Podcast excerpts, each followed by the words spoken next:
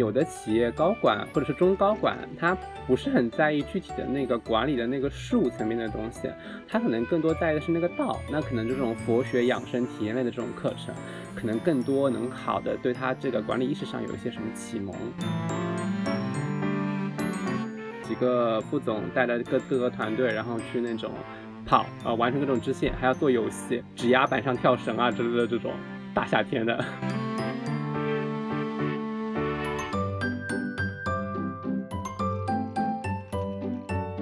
我很感兴趣，这个领导怎么问下属绩效这件事。就如果你有自己的实验室的话，我真的很需要接受这样的培训。就是一方面我要了解一下怎么样迫使我的学生，而且学了这个还有一个好处，就是你可以知道老板什么时候在质问你，然后你就可以 巧妙的回答。我觉得这些都是非常实用的。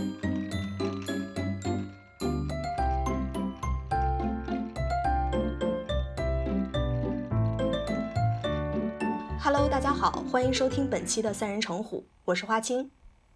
大家好，我是杂艺。本期节目呢，我请来了我的一位大学同学，然后现在呢也是还是在读心理学的博士生教父，来先跟我们打个招呼。大家好，我是教父。嗯，这个名字 简直了，非常黑帮啊。对。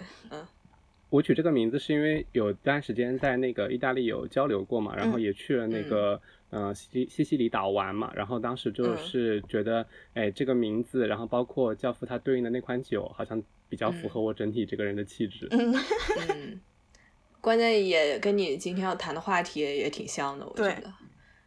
嗯，对的。今天那个杂艺和花青找我来，可能更多的是想要去聊一下关于企业培训的这个内容，可能大家有的时候会比较。陌生，然后又觉得它很神秘。那可能我作为一个行业从业人员，能够给大大家一些嗯基本的信息和概念嗯，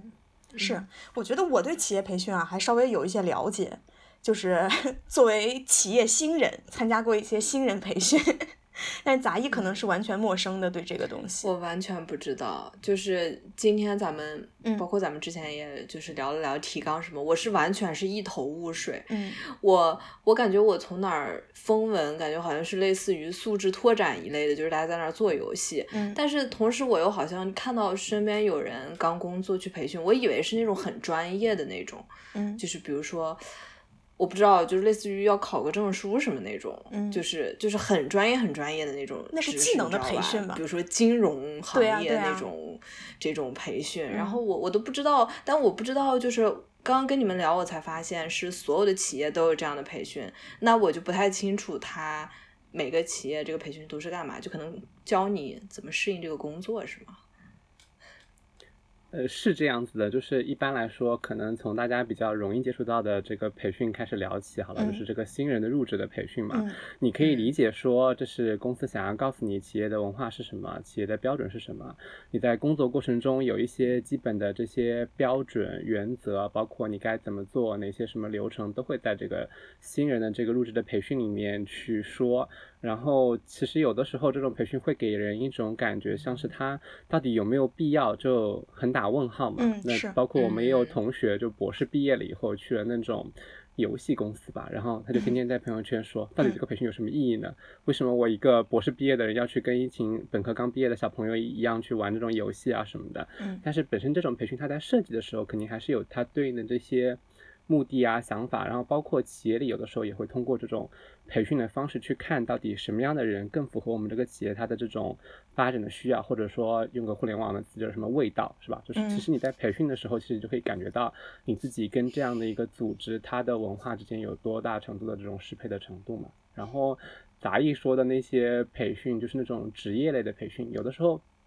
在企业里面，可能更多的是一些呃技能或者是偏技术类的这种培训。其实企业里面也会有这样的一块，嗯，那那块就是不是我很了解的范畴啊。但是可能像这种什么 CFA 培训啊，然后包括有一些公司它的一些财务部门、财财务部门，它对于一些新的这种财务的政策啊、流程什么的，也会对也会对这些相关的工作人员进行这种对应的这种技能上的这种培训也是有的。但我们今天主要想聊的是非技能类的那一种培训。嗯嗯嗯，对的，就是关于这块，其实企业里面也有很多这种，呃，管理类啊，或者是领导力提升类的这种培训，这个才是比较嗯市场上可能比较多的这个培训嘛，嗯，是，我就觉得作为一个职场，哎呀，都不叫新人了，老新人，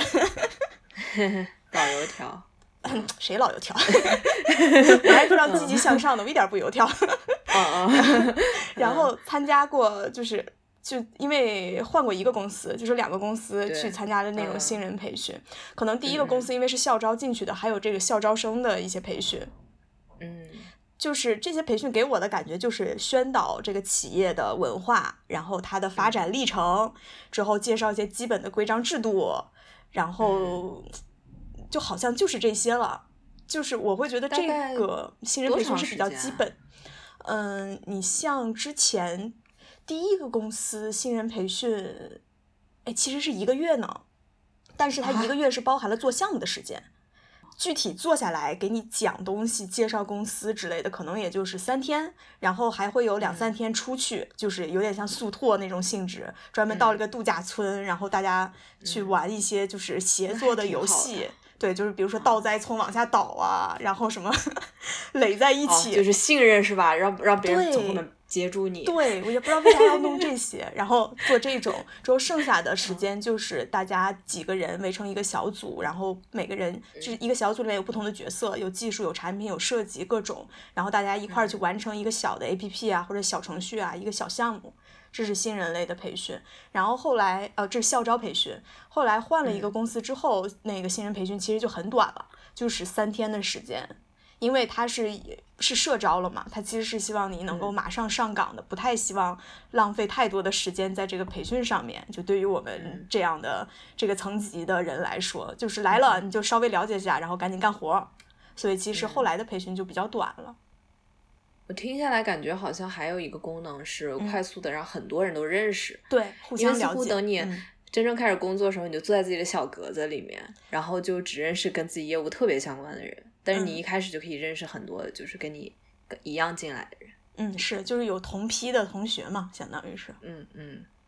那这个嗯花心，你会觉得这样的培训是有效的吗？我我作为培训的人，我比较关心这个问题。嗯，第一个就是校招生培训的话，就了解了个大致的流程吧。我会觉得，因为当时其实是刚进入互联网，然后有那么一个月的时间去做一个项目的话，你虽然做出来那个东西啊也不是特别好，但是在这个过程当中，你会了解到，比如说不同角色的协作啊什么的，是一个大致嗯，我觉得还是有效果的。有点像实习。对，虽然很浅是，但是就是对对对，就完全深入其中去参与到里面去了。然后第二个社招的新人培训的话，我觉得他洗脑的 打引号啊，洗脑的这个程度还是比较深的，就他会宣导很多文化。然后嗯思这个企业文化，然后企业的那个味道这些东西，然后你马上能 get 到哇，跟之前那个公司是不太一样，能够去感受到一些，所以他这也算是做出了效果吧，对我来说。就确实说，我们企业里面去做这个新人的培训的这一块的东西，一个是对于你那个什么，嗯，就是对于组织文化的基本的认识嘛，这个是他比较强调的一点嘛。如果说我一个企业里面去负责做培训的这块的人，发现新人不管是社招还是校招的人，发现，哎，你经过这个培训了以后，对于公司到底是个什么样的公司，一点概念都没有，那其实这个企业里面内部去做内培，就内部培训的人来说，嗯他设计这个项目的时候就会感觉有点失败嘛。所以嗯刚才我一直在问说，就是这样的东西，它你自己从一个被培训的人来说，有没有感觉到它是有效的嘛？然后刚才。杂艺说的这个能够让大家认识，其实也是很重要的。就是基本上现在的这种嗯、呃带有一点点互联网属性的这种公司来说，可能呃除开培训的这个机会，你要去认识其他业务的那些面啊，或者说是人，可能都会存在着一定的困难嘛。然后我们又不像那种什么大型国字号的企业一样，就是哎这个呃什么业务流程找什么人，就是这种没有很明确的这种说法的嘛。那可能通过这样的一个方式，能够认识到其他的业务的方面，那可能是这个培训带来了其他的一些效应嘛。然后刚才你比较有意思的点是说，你第一个培训的人他还出去做了那个速拓，是吧？嗯，对，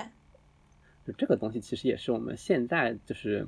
比较有意思或者比较流行的一种趋势，就是大部分的这个企业主去找到外部的培训师去做培训的时候，嗯他可能并不希望你只是去找呃，就说一些这个基本的概念啊，或者说是呃怎么样去做好这件事情，怎么样去提升这个技能，而是更多的是设计一些互动或者说是体验类的这种呃项目或者是课程，然后让大家去明白一些。其实像你们做的这个嗯速托，可能也是外包给其他的一些对这个是外包什么的，嗯。对的，对的，就确实那些人他会可能做的更专业一点嘛。然后，嗯，像我之前兼职的公司，那他可能就是以这种互动或者是体验类的项目，它作为那个主要的核心的卖点的嘛。就是嗯，他会有一些什么棒球啊，呃，什么太极拳啊，太极拳，划龙划龙舟啊。就是这种项目，那当然他们都会有这个对应的一些要主打的培训的那些点，是吧？你是不是对太极拳比较感兴趣？对，因为我觉得这个公司感觉有点老 老龄化呀。不，我我理解这种玩的过程当中，其实更多应该协作类的会比较多吧，就是让你通过在运动或者说互动过程当中建立彼此之间的联系，一种情感上的关系。太极拳我觉得不是就自己打自己的吗？嗯。呃，太极拳可能有点夸张，它可能更多就是那种像那种佛学养生课一样，因为有的企业高管或者是中高管，他他不是很在意那种，对对对，他就不是很在意具体的那个管理的那个术层面的东西，嗯，他可能更多在意的是那个道，那可能这种佛学养生体验类的这种课程，可能更多能好的对他这个管理意识上有一些什么启蒙和那些点，嗯，所以他需要。晋升到就进入到就是这样的一个环境里面，才可以实现这种意识上的觉醒。那不然他就永远停留他原来永远停留在他原来那个层面里面是有的，就会有这样的一些课程。嗯，市面上其实有很多。我觉得这肯定是非常高阶的人才会去养生和太极拳。拼多多不可能对新进的员工就开始养生，因为他们他们不是每个月都得工作三百多个小时吗？对对，那那些公司可能比较适合，就是那种什么大大型的野外竞技。我们之前还有过给一个什么销售团队，然后大夏天的，他们说让他们去跑，让他们去做速速拓，然后当时好像是选在在哪里。西溪湿地的某个点，然后在那个地方设置的那种什么像定野外定向音乐一样，我们那些就是做做场地和支撑的人都觉得 不行了，要晕倒了。然后他们那些人还在那边不停的狂疯狂奔跑。我就那一天就看到了各种企业里面的人，啊，因为他是一家一家公司嘛，啊，具体公司是什么我就不能说了。就是他那个公司就一直说，呃，可能几个副总带着各个各个团队，然后去那种。跑啊，完成各种支线，还要做游戏，什么指压板上跳绳啊之类的这种。大夏天的，我都，我们当时公司在做这个项目的时候，我就比较担心，说它会不会有一些什么，呃，对对，风险，就是那个健康风险的问题。我比较担心有有人培训完就走了，觉得这个公司不是很适合自己。如果通过这种方式可以筛选掉，其实也是好的。就是有有一些人啊，就是确实是，比如说像那个校招完了以后，哎，发现经过这个培训了以后，我跟这个公司调性不是很合适，选择走和就是发展到了，比如说半年、一年走了也是有的。嗯嗯，所以这是一种比较新的一种培训的方式，培训理念吗？算是，就通过互动体验类的项目。对，因为如果你传统意义上的培训不就像是传销一样嘛，对吧？你坐在那里听听，觉得很激动，然后做完了以后一动不动，那这种状态其实至少这不是我们外部培训师就是企业里面希望看到的嘛。那你做这样的培训的话，其实啊，企业里面有一些内内部培训师也可以去做嘛，然后他们可能只是做的没有那么好嘛。那企业里面考虑到成本的问题，他就不会去就是采购这样的一些课程嘛。然后刚才你们说拼多多，就是嗯，就是其实。培训里面最近啊，就是现在在杭州互联网市场里面比较火的一个词是什么？OKR 的推行，这个东西它其实也可以做培训，你们应该没有我倒是没有被培训过，可能没有资格被培训这个。嗯。有可能就是那他他其实 OKR 的这个词和概念出现的也比较早了吧？是国外的某个什么管理学者提出的这种概念啊？我对不起，我没有仔细阅读过这个相关的内容，我只是就就培训这个层面可能接触过几次。然后企业里面其实有很多，基本上你那个基层管理者或者说是那种。业务骨干，你就要开始接触目标管理这个概念了嘛？像 OKR 的这个体系的推广，其实也是扣在那个目标管理类课程下面的一种，嗯，讲具体的那种，嗯，技术方法手段，类似于这种，嗯，这样的一个。等一下，等一下，OKR 到底是啥呀？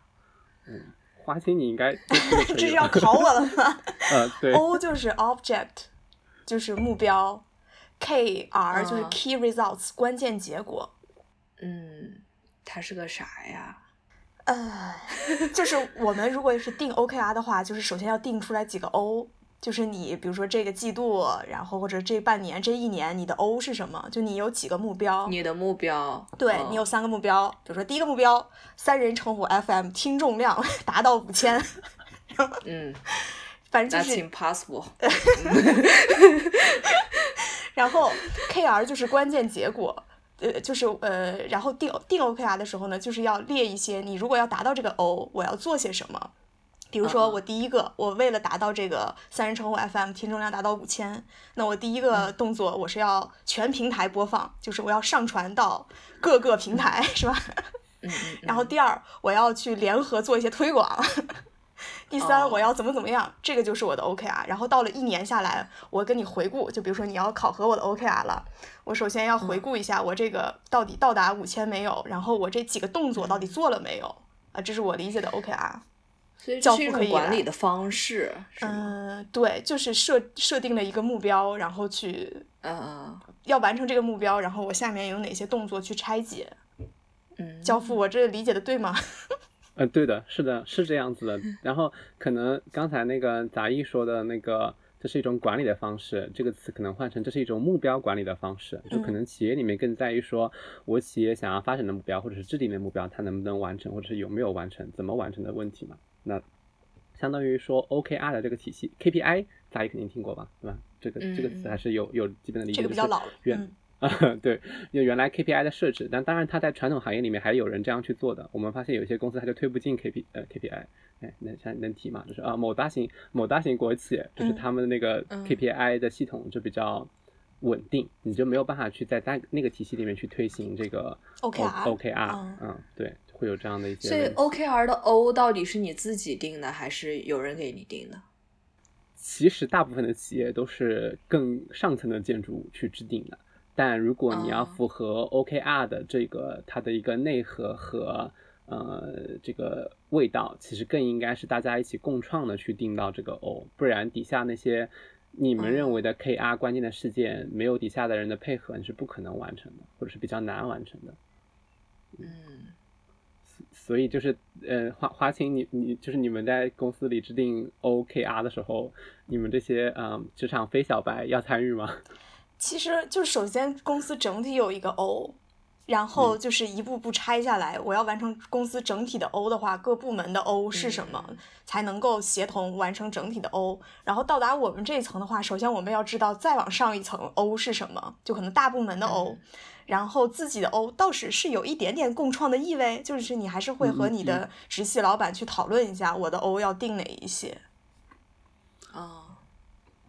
那他们这个就是局部的层面有这个 OKR 的这种设计或者是理念在嘛？然后如果说针对一些小的初创类或者是公司体量没有这么大的公司，嗯，呃，从培训的角度来说，可能我们会更推荐说大家一起共创的是去做一些工作坊啊、探讨啊这些，然后去一起制定这个团队或者整体公司它的一个目标和对应的这些嗯 KR，那从效果上来说会比较好。然后其实有很多的嗯技术人员可能都会跟嗯杂役一样，就是对于 OKR 是什么都没有，所以其实你看，就 OKR 的这个推行和推广，包括设定和制定，嗯，非常有必要去对它进行这种基本的就是培训。对吧？你可能说培训，哦可能是除了培训以外，其他的一些配套的这种工作坊 workshop 也是需要的嘛，不然，嗯、你领导在这在天上，然后不知道画了个什么样的饼，然后底下那些人就说啊，我要去努力，我要去实行，然后发现，嗯、做做起来可能自己的 O 也不一定能够完成，然后自己的 O 不能完成的情况下呢，可能企业里面或者是本身部门的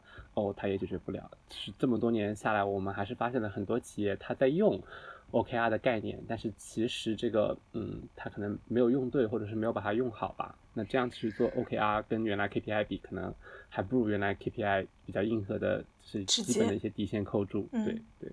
会好一点。嗯，所以你们就是这种外部的培训，主要有哪几个类型呢？刚才其实说像互动类、体验类，然后像这种 OKR，或者还有领导力的培训，就是有那种几个大类吗？大的板块？嗯，每个管理咨询公司它做的会不一样。那像我我们我我所服务的这家公司，它可能就是以互动或者是体验类的这个项目见长嘛，就是杂役理解的这个速拓类啊，速拓啊，对，速拓类。嗯。然后还有一些传统的那种呃授课类的，那这种授课可能体现在具体的这种呃管理的技能技巧，比如说什么沟通啊，什么管理的管理者的基本素质啊，什么这种就是纯粹的那种授课型的嘛。然后还有就是刚才我提到的这些，就是可能需要跟企业主进行前期的比较多的沟通，嗯，做一个类似于咨询的这种服务，然后定制化的去做一些这个嗯工作坊啊什么的，大部分大大致上可以分分成这几类吧。嗯，哎，那企业为什么要请外部的 培训公司来做？因为其实像企业内部 HR 也有那种培训的 HR，就这个方向。嗯，就是嗯，想一想能不能说啊？先先说先说一个先说一个一个点嘛，就是说，呃，有一个中国的古话叫做“外来的和尚好念经”，就是你如果内部去推行有一些概念或者是理理念，尤其是这个企业它面临一些困境或者说是一些在变革的一些点的话，其实外面的人来做一个培训更方便，呃，上层建筑他们去推行，嗯，或者说去改变实现某些措施啊或者什么之类的这种，其实我会发现有好多公司它其实都是在一个不能说是比较关键，但是可能比较比较呃比较难的时间点去找到外部的咨询公司，嗯，他可能希望的是你提供培训的同时，给到公司内部一些可以去讨论呃某些事情的机会，他可能是这样子的这种情况会比较多。然后你说内部的这个培训师，其实除了那种体量非常大的公司，嗯嗯，比如说呃某易呀，呃什么某宝啊。就是这种公司，那他们可能有比较好的体系和人，嗯，去做这些事情。但是有一些公司，它可能自己的呃内部的培训师的能力都没有到，说能够把这个课讲清楚。讲清楚了以后，也可能有一些底下的学员的提问，他没有办法去回答嘛。那如果你只是去这种管理意识，或者说是嗯对应的某些技能点的意识的启蒙。呃，互联网员工们可能自己看书就可以了，也不需要你去做这样的一个培训，嗯，对吧？你自己个人体会应该也是一样的吧？嗯，所以这个培训其实还是要去做一些精细的设置，无论是它的实现方法，还是它的具体的内容。呃，我就先提个问吧，比如说拼多多会不会培训，在培训的时候就是说，大家从现在开始就是要适应那个九九六。呃，还是他就是我，我不知道，就培训时候会不会让你们这些培训老师跟他们潜移默化的灌输这样的思想？会会 啊？会会哦，是会的呀，会的，就是就是呃，我不能说就是他会那么直接的去说这件事情，但至少嗯，我想想看啊，就是。某赞吧，就是某赞的培训，我们也有接触过。然后他当时是体量比较小的时候，可能几百人的时候，我们公司就已经介入了。然后他现在不是都上市了，是吧？啊，是吧，对吧？然后那他这个我知道，就是从我们侧面上的了解，就是他们的那种呃嗯做招聘的人，可能会到晚上十点钟还在进行，就是那种约约面试啊之类的这些呃。流程嘛，然后他们会希望，或者说是我们会把这些案例放在我们的这个培训的素材里面。那你，你接受到这样的信息，你肯定大家就默认是这样的一种组织文化嘛，对吧？然后你可以理解说，培训其实也是宣导或者是梳理组织文化的一个过程嘛。就我了解到，就是确实有一些公司，他晚上十点或者十一点给你去打电话，就是让你去，呃，也是去筛选一部分的那个面试的候选人嘛，就是你可以接受晚上十一点。十点钟接我面试电话的人，他就是符合这个公司他的这种嗯加班文化的。嗯，那他其实也是筛选的过程，培训其实也是无限的去强化这个公司的这种文化或者理念的这样的一个过程嘛。嗯，所以公司比较多去找外部的培训师，是说那一方面肯定企业有那个人力资源成本的问题嘛，就这个我有这笔钱，我有这笔费用，你找外面的人来做，肯定比自己去做，他消耗这个能力和精力比较少嘛，这是一方面。另一方面是说。我们外面那些人呢，他会做的更专业，因为他每天都在做这样的东西。然后同时的话，就对于这个公司和企业来说，尤其是一些他的一些竞品，可能也是我们的客户。那我们不能，我们就是出于商业道德是不会透露相关的信息的。但是别人接受了什么样的信息和培训，那我也要有，那这样我才可以跟他处于那种嗯同样的水平去进行竞争和比较。然后有一些。嗯，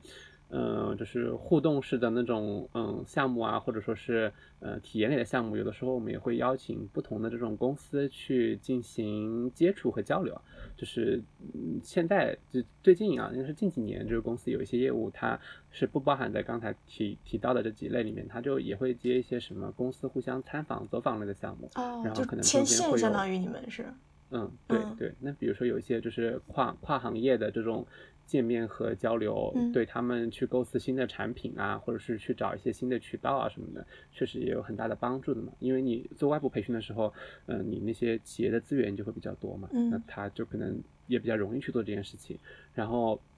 如果走这样的一个渠道的话，也会让各个企业部门的负责的人觉得，哎，我不是这么生硬的去做这件事情，是说，哎，把它做成这种文化体验类的这种项目了以后，可能会就是更好，也可以更容易的达到这个他们想要的这个结果。你做这个培训和你自己的研究方向有关吗？我觉得你不是做管理心理学这个方向是吧？我现在做的是具身认知啊，讲的是这种嗯身体，呃，它本身对于我们那种认知过程的影响，或者嗯说是呃身体跟环境的交互，那它嗯对于我们认知包括什么态度啊，就是这些东西的一些影响。嗯哦，可以举个例子吗？我们我们领域里面有一个非常呃就是经典的研究，是那个世世界需要一杯热咖啡，嗯就是好像嗯是实验者给到你一杯温热的咖啡，然后在后面的后续的一些问卷测量，或者说是一些情境和行为上的测量的过程中，你会发现这个人表现得更亲和。这其实就是身体影响了你的认认知态度嘛，就跟传统的心理学观点就不太一样，对吧？传统的心理观觉，那花花心你应该可以吧？我都忘了，你别 Q 我。突然点名了。对呀、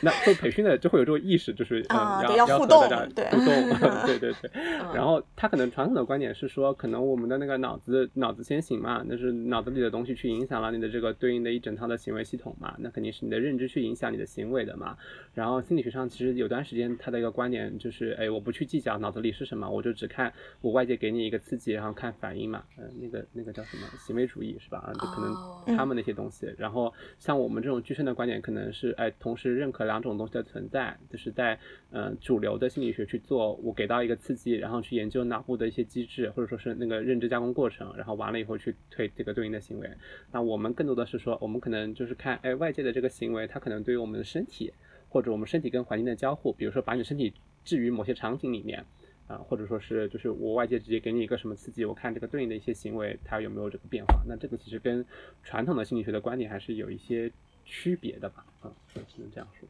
那你这个具身和平常的培训的这个工作有结合吗？会有一些，就就比如说，为什么说我们要去做这个什么棒球啊、赛艇啊、太极拳啊？就是因为你在做这些动作和行为的过程中，你才可以更好的去理解和体认，就是我们说的这种管理学的一些概念或者是观点嘛，对吧？如果说你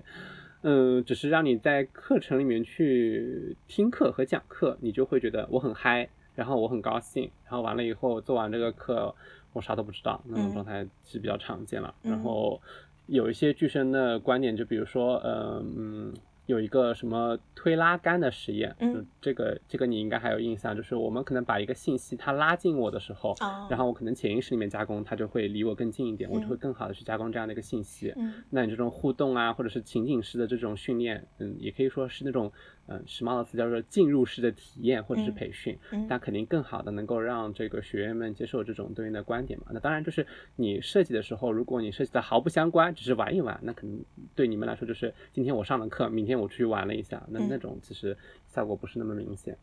所以还是要好好设计一下，到底怎么样去进入式，怎么样沉浸在这个培训里边。嗯，对呀、就是乙方就是会有他的艰难啊。呃，甲方只要提出需求就嗯好了。我我我我们其实不太喜欢接那个什么某某宝某宝某宝的业务，因为他嗯们会会天马行空到让你没有办法就是去构思到底怎么样去更好的去跟你们就是这种现有的这种培训项目进行结合嘛，因为他嗯可能提出的要求比较难难实现。我已经具体具体忘了，嗯，但我们公司好像原来有一个课程，或者说是一个沙盘课程，就是嗯心理学上，心理学上不是通常会用这种沙盘的方法去做这种心理咨询和疏导嘛，对吧？那我们的大大型的沙盘就是可能一个什么军事化的这种过程，比如大家都穿着那个军服，嗯，然后就是也有一些什么小的这个军牌啊之类的，就是如果说你这个死在这个战役里面的，你这个军牌就会放在这个游戏的这个某一个棋格里面，嗯那这种感觉大家会说哦，我们是一个 team，然后那我们是这样的一个团队去完成这样的一个既定的目标。那在这个过程中去体验式的去理解，就是啊、我们的团队目标怎么去实现，我们的团队目标跟整体这个这个军队它的一个团队目标是怎么去融合的嘛？像这种就设计的比较好嘛，嗯，应该就只能讲到这里了，嗯再再再讲就不行了。嗯，所以你们相当于是作为乙方的话，跟甲方先沟通需求，甲方他会提出来这次培训他要达到一个什么样的目的，嗯，他要做什么，然后你们去设计这个培训课程，然后跟他沟通没问题了，再去做交付对，是这样子的，就是是这样的一个流程。互联网互联对互联网式的流程是这样子的。可是呢，比如说设计课程，你们其实应该是有一些固定的课程了吧？就是需要再去开发吗？嗯，因为你固定的那个课程的市场份额，它肯定是比较有限的嘛。然嗯后，那像大部分的那种在杭州做培训的人，都是把上海那一套搬到杭州来了。那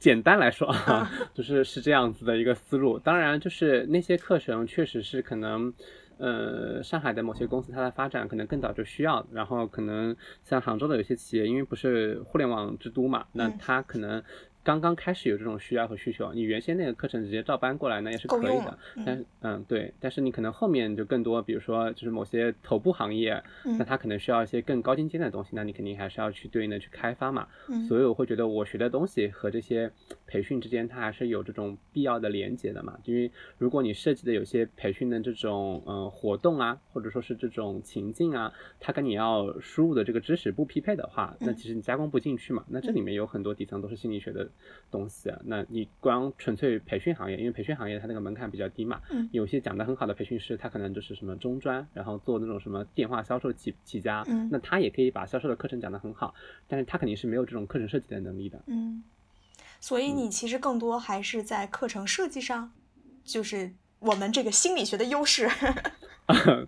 也也可能是这种、呃年轻人的优势嘛，你对于嗯互联网行业可能有更多的了解嘛。就是我印象比较深，就是之前去某易工作的时候，就是嗯去某易跟跟跟课程的时候，就会发现他们有一个课程，可能也是用一个嗯，就是比较。培训里面常用的概念可能是讲那种什么教练技术和技巧，那他讲的是就是我们怎么去领导跟员工进行这个对话和沟通的一种方式。嗯然后可能跟绩效面谈，哎，我要怎么和杂杂一讲这个绩效面谈呢？就是你领导去跟员工去谈，你到底呃下个季度呃要达成什么样的目标，就是类似这样的过程，或者说是我们去复嗯盘上个季度你的目标有没有完成这样的过程。嗯那如果我直接问你说为什么你没有完成，对吧？那你这种就是毅力进式的访问，那我觉得可能 毅力进士。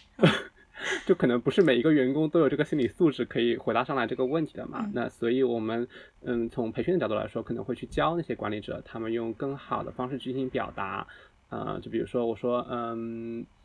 嗯，你最近有什么问题吗？你最近有没有什么情绪上的问题，或者说是你的工作中有什么困境？就很很带那个咨询视角的这种提问的方式嘛。但是我们的公司的领导他都是那种传统行业出身的人，那他们都不理解这个互联网的场景，他们说我没有办法去聊说这个，嗯，你的这个互联网运营是做什么的，然后，嗯、什么产品经理是做什么的，嗯。那这些这些案例的设置和那种那都需要我来的呀，那嗯，他们都不能理解这些概念。他们都不能够理解像这几个岗位，他们是一个什么样的工作场景嘛？嗯那像这种的话，肯定都是我们这种年轻人来的。嗯然后我可能，嗯，比如说有些速拓类的这种项目，可能会跟他们一起去讨论说，哎，我们某个节点这个规则应该怎么样去制定，嗯或者说就是哎，这个培训来了以后，因为我之前在刚开始加入公司，时间还比较剩余啊，就是这个。博士的事情没有让我很占用我的大脑的时候，也比较会去跟他们一起去做一些什么项目的设计啊、开发啊这些。嗯现在就不会了，嗯。嗯，诶有一个小问题，就是公司怎么去评判你这个培训做得好还是不好呢？或者说他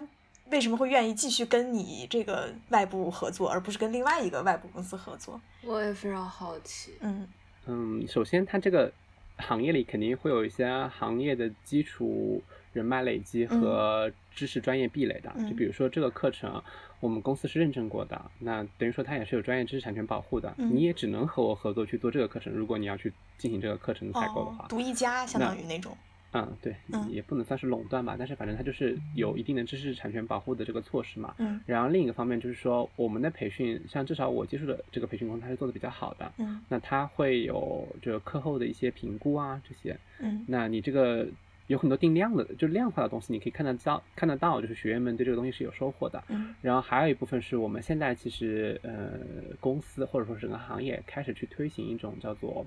行动计划的东西，嗯就比如说我们课上完了以后会给学生们留作业，嗯学员们留作业，然后这个作业其实可以很好的去激发他们意识上的这种启蒙啊，或者说是他们对应的这种技能的训练。嗯，像这种作业的方式，其实作为企业负责培训的人来说，你可以看到这个作业，他们对这个东西已经有改进了以后，那当然他愿意去采购我们这种课程，而不是那种传销式的，嗯，那种课程了。嗯杂役可以理解吗？就做作业，啊就是那个没想到，就是离开学生身份了以后还要去做作业，企业里面也有这种东西。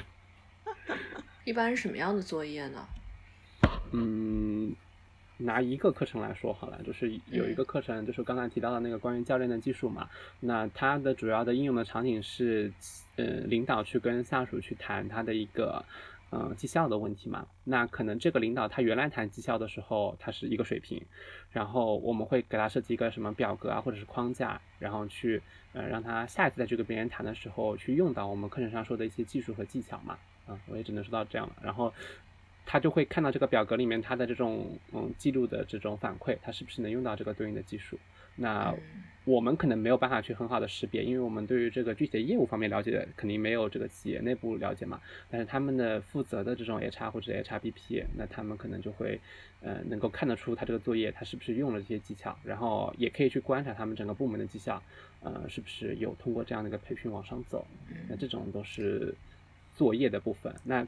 其实大部分的培训到目前为止，他们还没有这样去做。那其实很快可能就要被淘汰掉了嘛。就就嗯就像之前疫情的时候，整体对于培训行业的冲击还是比较大的嘛。因为你培训不能做线下的话，像那种嗯，就是那种传销式的培训，可能就没有什么业务了。我我我就是听完你说的，我很感兴趣这个领导怎么问下属绩效这件事，因为我觉得我非常就如果你有自己的实验室的话，我真的很需要接受这样的培训。就是一方面我要了解一下怎么样 push 我的学生，因为因为我之前我跟你说我带了一个轮转的学生，嗯嗯，我就发现我就觉得他做的事情可慢了，然后但我不知道该怎么问他，就是我我每次见他的时候，我都不知道该怎么就是质问他。而且学了这个还有一个好处，就是你可以知道老板什么时候在质问你，然后你就可以 巧妙的回答。我觉得这些都是非常实用的技能。我我认为，如果开一个实验室，其实是有必要先接受一下培训的。其实我我就是觉得自己博士读到上面了以后，因为也要去带一些师妹啊什么的，我会嗯觉得就是这么多年在培训行业里面学到这个知识啊，对于我自己管理，也不能说管理实验室吧，就跟学妹们沟通 是很有帮助的。对，对，我不敢说管理他们，我不敢说管理他们，真的不敢。就是嗯他们有的时候会因为有各个专业，因为我们这个专业比较特殊嘛，可能大部分人考研都会选择这个专业，然后我可能要面对那种什么原来学经济学的。或者是学什么财会的，然后来来来这边就是学习，那你也不敢说你去设计一个实验去做做看吧，然后或者说就是一开始可能只能说让他们看点文献，然后那他这个反馈有的时候会给的非常迷惑，就比如说就做了个不知道什么东西，可能把一篇文献，然后可能中间高亮了几个部分，然后给到了我，我就说那你看了什么呢？然后他说我不知道，我已经写在那个里面了。然后我可能就要跟他沟通方式去改变，就说那我们可能下一次再看的时候啊、就是我们需要一个什么样的一个结果嘛啊。那我不知道杂艺的那个场景，它是需要一个什么样的我，我跟你说，我以后要是做老板，嗯我给我的 学生设置 OKR，完了，好的就是。我们要发，我们我们我们要一年里发多少篇 science 是吧？就我觉得这还挺好的，嗯，就是如果你以一个管理公司的方式去管理实验室的话，也许会很有效。嗯，我我试过，我我是自身在实践的，但是我觉得它有个本质区别是在于说，可能国内的高校它里面不怎么发工资，它不是一个企业场景，你可能去嗯就是激励的时候哦会存在那个内部激励和外部激励的问题嘛，你对基基本的那这个嗯生存的因素保障了以后，可能才能够用这件用用这个工具嘛。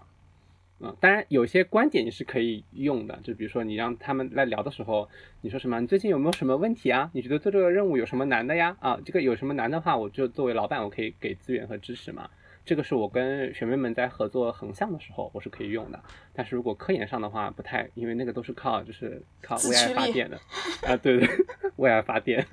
就是这样这样子的，嗯，我觉得，嗯，就是嗯，我已经看到了未来一个学术新星要怎么去管理一个实验室了。他用了我们 OKR 的观点，对，这是杂艺在本期的一个收重大收获。嗯，可以的，就我们会看到，就是有很多不同的老师嘛。那有的老师他管理实验室比较好，就是可能他也用了这种现代的互联网的观点去进行这个实验室的管理。所以我会觉得，就是学习培训和学习管理这件事情，嗯嗯，这种他可能对于人生的各个。嗯，细分领域的人都是有一定的帮助的嘛，对吧？首先你管理自己，然后再去管理你的团队嘛，思路是一样的。OK，我们也聊了不少这个培训的事儿，嗯。嗯，要要聊最后一个部分了，是吧？可以，可以。要聊啊。那杂艺，你以后就是比较明确自己就是要去做一个什么大学里面的科研的工作者吗？我现在先是这么想的，因为我也不知道别的我还能做什么。不知道你你你你是怎么想的？你有什么打算？毕业之后？嗯，因为之前就很早就在那个大学里面兼职教书了嘛，然后后面又加入了这家培训公司嘛，所以可能觉得就是如果单纯讲课的话，那大学里不是除了讲课还要还要做科研嘛？做科研。那我可能那我可能不到四十岁头发就掉完了。你还是注重自己的头发是？现在头发还是很多的。对。谢谢。哇，这可以说谢谢。嗯，好。呃，就对。呃，对呀，就是就是 这个还行啊，就就是因为学的不用功，所以才学了这么久嘛。就那但是作为一个培训师来说，你一样去讲课嘛。然后大学里面之前给到我的课程，可能一个课时一百两百，然后之前去做横向的项目的时候，可能半天五百。但是你如果培训师的话，你起步的价格可能就是以千为单位计的课程嘛。然后你。工作到了四五十岁的时候，你去讲课，以我现在的语言能力，可能就是到了四五十岁，就肯定一天两万块的课是能卖得出去的嘛。这和一个大学老师能够给我带来经济上的收益，真的是相差太大了。杂役惊呆了，眼睛，这这么赚钱？啊，对啊。但是做一个大学老师做课程和作为培训师这课程感觉还是不一样的呀。就你刚才其实仅仅是从经济的角度来说，可能做培训当然是赚了，是吧？对，那他可能也会更辛苦，因为就像刚才说的，就是现在这个培训这行饭也不好吃啊。就比如说什么疫情一来，然后可能对于这个行业的打击都是那种毁灭性的。嗯。然后如果说你这个你做的东西它不能跟甲方很好的进行沟通和交流的话，可能你的课设计好了也卖不出去。对。大学老师嘛，对吧？我们大学我们也是从大学过来的嘛，你念 PPT 你也可以活得很好。但现在大学老师也很难啊，你尤其年轻老师刚进学校的话，想要立足也是要非常的拼的。之前好像一直在说推这种纯授课类的这种大学老师的岗，但是感觉也不知道后面在各个具体的单位的落实是怎么样。至少我觉得我所在的学校和杂艺所在的学校，嗯，都还不能这样吧。嗯，其实之前我还做过一些，就是因为老师的横向的原因嘛，去带过一些就是那种国际高中生的他们那种速拓培训班之类的。然后还有一些，嗯，之前是一个因为疫情嘛，有一有一批那个升了美国还是加州的这些大学生们，他们出不去，然后他们可能就在学校里面去上那种像我们大学上的通识类的课程，这种我也去授课过。然后我觉得就是虽然都是。培训和讲课，但是学员不同，好像感受和体会上会有非常大的差别。就年龄越小，就感觉越像在带娃。所以我觉得，就是万一哪天落魄了要去从事教育和培训这个行业，我觉得我也不能教年纪太小的，不然我可能会崩溃。就还是你更喜欢教年纪大一点的成人？嗯，成人会有一些底线吧，就是你跟他们说的时候，就算你说的不怎么样，可能他们也会嗯象征性的鼓个掌什么之类的这种。嗯。就就我不我不知道，因为我们这种嗯专业，它其实如果放在互联网里面的话，我们算非技术类的这种专业嘛，那